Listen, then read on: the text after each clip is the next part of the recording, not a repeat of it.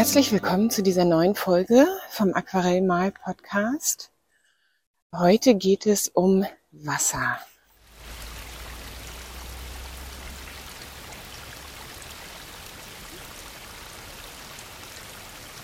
Ich möchte dich einladen, mal ein paar Minuten lang zu erspüren und zu bedenken, wie wunderbar und wichtig Wasser überhaupt ist. Wir wissen ja, dass Wasser wichtig ist für unser Leben, aber Wasser ist natürlich auch das wichtigste Element in der Aquarellmalerei. Aquarellfarben heißen auf Englisch ja Watercolors, Transparent Watercolors, also durchsichtige Wasserfarben. Und da wird dieses Element des Wassers nochmal so richtig schön betont. In einer Art und Weise, wie wir es in Aquarell nicht haben, außer dass Aqua natürlich auch Wasser ist. Also was hat es mit Wasser auf sich? Was können wir über Wasser erspüren, was uns sowieso vielleicht schon nicht bewusst ist? damit habe ich mich in den letzten paar Tagen befasst. Du hast am Anfang jetzt gerade ein kleines Wassergeräusch gehört von einem Bach bei mir in der Nähe. Und das Erste, was ich deswegen zu Wasser sagen möchte, ist, dass Wasser Freude bringt. In so kleinen Bächen oder auch größeren Flüssen ist es einfach immer wunderschön, dort hinzugehen und am Wasser, mit dem Wasser etwas zu machen, zu spielen und das Wasser zu betrachten. Wir bestehen ja selbst zu zwei Dritteln aus Wasser und gerade Babys, wenn sie geboren werden, sogar zu 75 Prozent. Das sind im Prinzip so kleine Wasserwesen. Und wenn wir älter werden, dann vermindert sich der Wasseranteil im Körper ein bisschen und geht dann so auf 65 Prozent runter. Aber das ist ja immer noch unglaublich viel. Also Wasser ist etwas, das uns auch stark bestimmt. Insofern. Und auf das wir uns deswegen viel häufiger emotional auch fokussieren könnten. Denn da gibt es eine Menge zu entdecken und es ist ein, liegt einfach auf der Hand, dass es wichtig ist. Dann ist ja auch unsere Erde zu 70 Prozent mit Wasser bedeckt auf der Oberfläche. Also für uns Landbewohner ist es ja ähm, nicht immer so ersichtlich, außer dass wir wissen, wie, die, wie der Globus so aussieht. Aber ähm, Wasser ist das hauptsächliche Element auf der Erde. Und Wasser in Kilometern Tiefe, also die, die tiefste Stelle im wo ist denn die? Ist die im Pazifik? Äh, Im Marianengraben. Die ist ja elf Kilometer tief. Das sind elf Kilometer Wasser übereinander. Das ist ganz viel Dunkelheit, aber auch unglaublich viel Leben. Im Wasser in der Tiefsee ähm, ist bekannt, dass man 90 Prozent der Tiere, die da leben, noch gar nicht kennt. Also ein riesengroßes Geheimnis äh, wabert da quasi auch um das Wasser in die, dieser Hinsicht. Und in der Tiefe, in den Gesteinsschichten, gibt's natürlich auch sehr viel Wasser. Ich war diesen Sommer in der Tschechei im Urlaub mit der Familie in Karlsbad und das ist ein Bäderort, mit Heilquellen. Und zwar mit zwölf offiziellen Heilquellen und noch einigen inoffiziellen. Und wir haben jeden Tag mit unserem kleinen Trinkbecherchen, mit so einem eingebauten Porzellanstrohhelmchen, die Tour durch die Quellen gemacht und haben die unterschiedlichen Wässer getrunken und diese, äh, die schmecken zum Teil sehr gut und zum Teil gar nicht. Sie sind aber alle gesund. Ähm, die kommen aus großer Tiefe, also schlag mich tot, 50 bis 100 Meter und werden nach oben befördert und aus diesen Gesteinsschichten, in denen sie äh, in denen diese Wässer quasi sich ursprünglich befunden haben, fördern sie dann die Mineralien mit. Und so daher kommt unser Mineralwasser. In Deutschland allein gibt es über 800 Mineralwasserquellen und alle sind verschieden, was äh, den Gehalt der Mineralien angeht, die sie äh, enthalten. Und ähm, was der Mineraliengehalt mit dem Wasser macht, das kennen wir auch zu Hause, ist, dass es die Oberflächenspannung verändert und dass das Wasser weich oder hart ist, zum Beispiel. Also je mehr Calciumcarbonat, ähm, also Kalk, aus dem Gestein mitgefördert wird, desto härter wird das Wasser und auch wenn Magnesium drin ist. Das, ähm, und je weniger davon enthalten ist, wie zum Beispiel in unseren Seen, desto weicher ist das Wasser. Und das ist jetzt so ein kleiner Brückenschlag auch zur Aquarellmalerei. Wenn das Wasser eine ganz geringe Oberflächenspannung hat, kann sich mit dem Wasser zusammen die Aquarellfarbe äh, viel schneller ausbreiten. Deswegen gibt es ja auch Malmittel, die die Oberflächenspannung ähm, verringern. Kannst du aber auch einfach Priel nehmen. Priel verringert auch die Oberflächenspannung. Da gibt's eine Menge zu entdecken.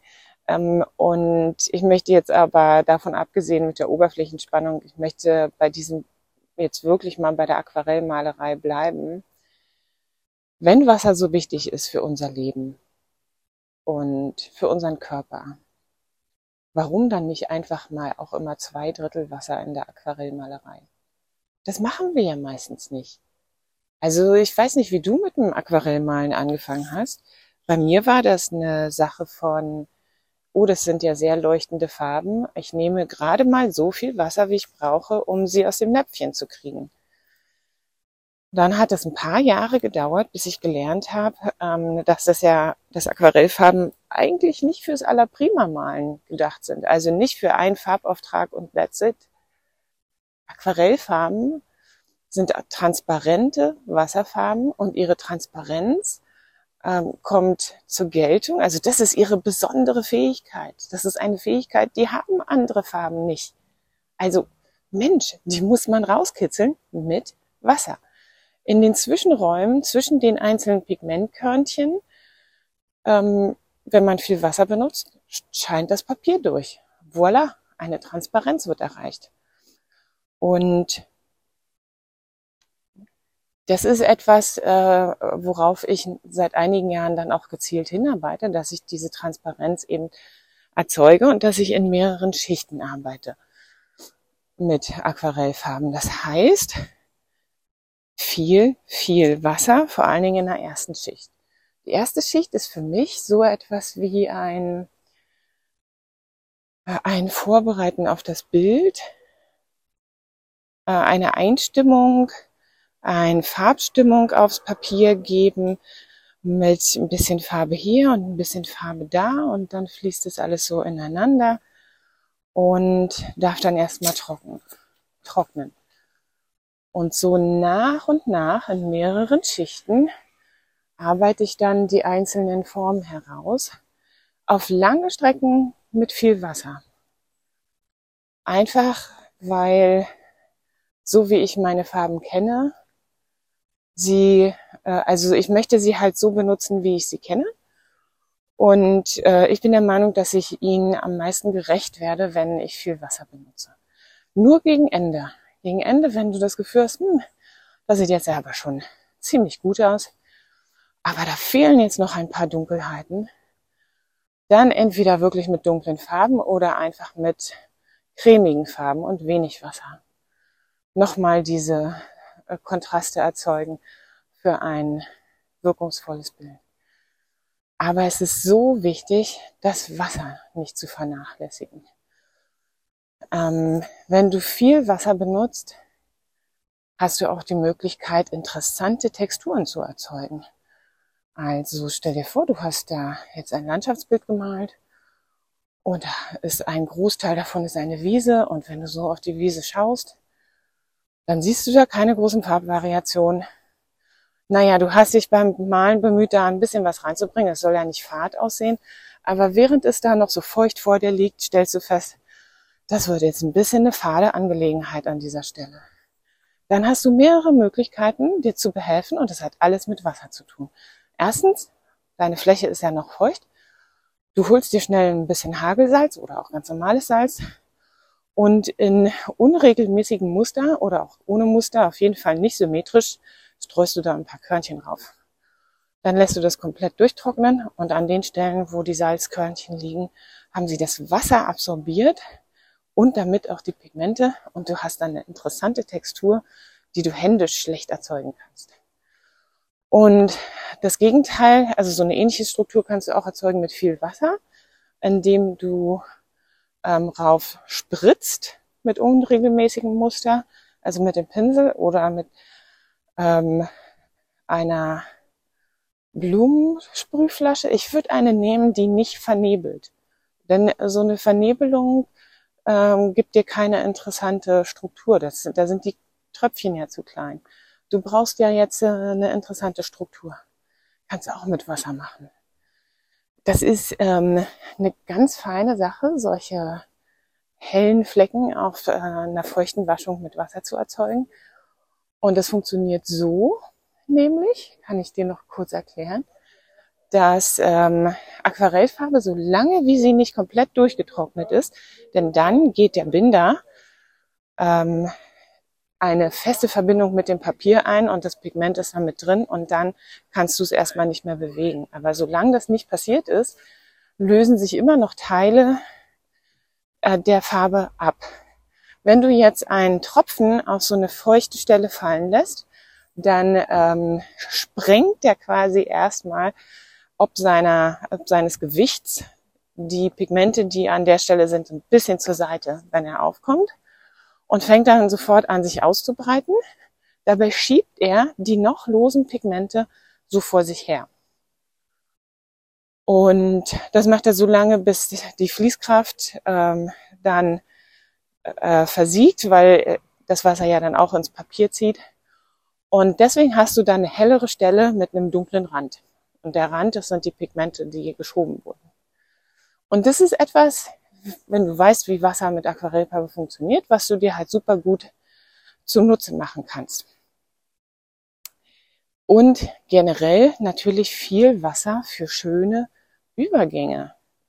Ich habe früher häufig so gearbeitet, dass ich, wenn ich nass in nass gearbeitet habe, ähm, vorgewässert habe und dann habe ich dann meine Farben benutzt und habe die dann so ineinander gemalt, möchte ich mal sagen.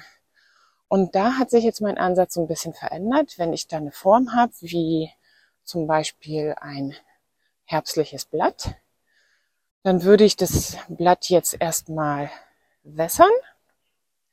Das gesamte Blatt, also die gesamte Form, mit der ich arbeiten möchte, richtig schön nass machen. Dann habe ich da die Farben vorbereitet, die ich benutzen möchte.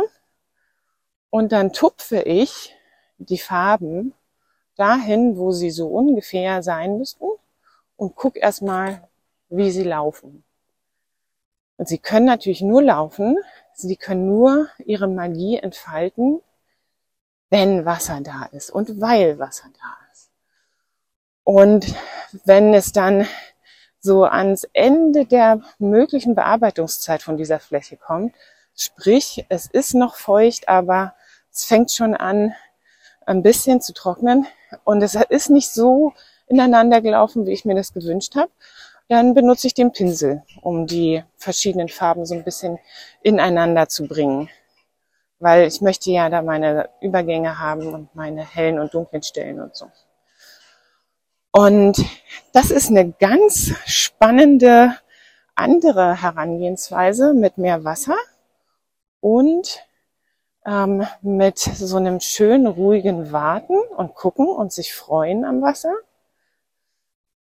So wie man das auch vom Bach und vom Fluss kennt, hinsetzen, gucken, sich freuen und dann vielleicht noch mal ein bisschen aktiv werden. Und dazu möchte ich dich einfach mal einladen, das ein bisschen in deinem Herzen zu bewegen, wie das bei dir ist, mit deinem Umgang mit Wasser bei Aquarellfarbe, welche Bedeutung Wasser für dich hat, wie du mit Wasser spielen möchtest, wenn du malst. und einfach ein bisschen mehr Wasser in deine Malerei und in dein Leben zu holen. So, jetzt darf ich natürlich nicht vergessen, mich für die nächste Folge vorzubereiten.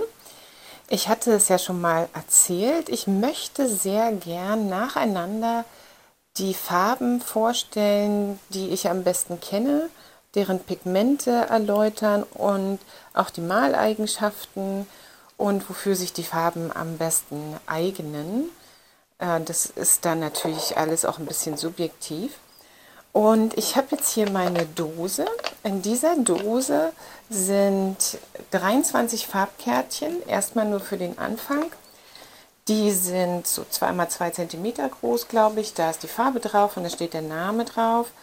Und da fehlen jetzt noch ungefähr genauso viele Kärtchen, die habe ich noch nicht angefertigt, aber das sind jetzt erstmal die 23 Farben, die ich super, super gut kenne. Und da ziehe ich jetzt mal blind ein Kärtchen und das ist dann quasi die Farbe mit dem Pigment für die nächste Folge.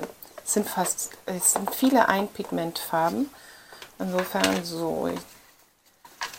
Mhm. Insofern muss ich da jetzt nicht mehrere Pigmente pro Folge recherchieren. So, Kärtchen gezogen.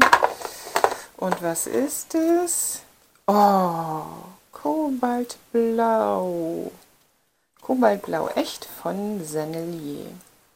Wunderbar. Also, schalte wieder ein, wenn ich dir alles über Kobaltblau erzähle, was wichtig ist. Uh, das wird schön. Kobaltblau ist eine ganz, ganz tolle Farbe.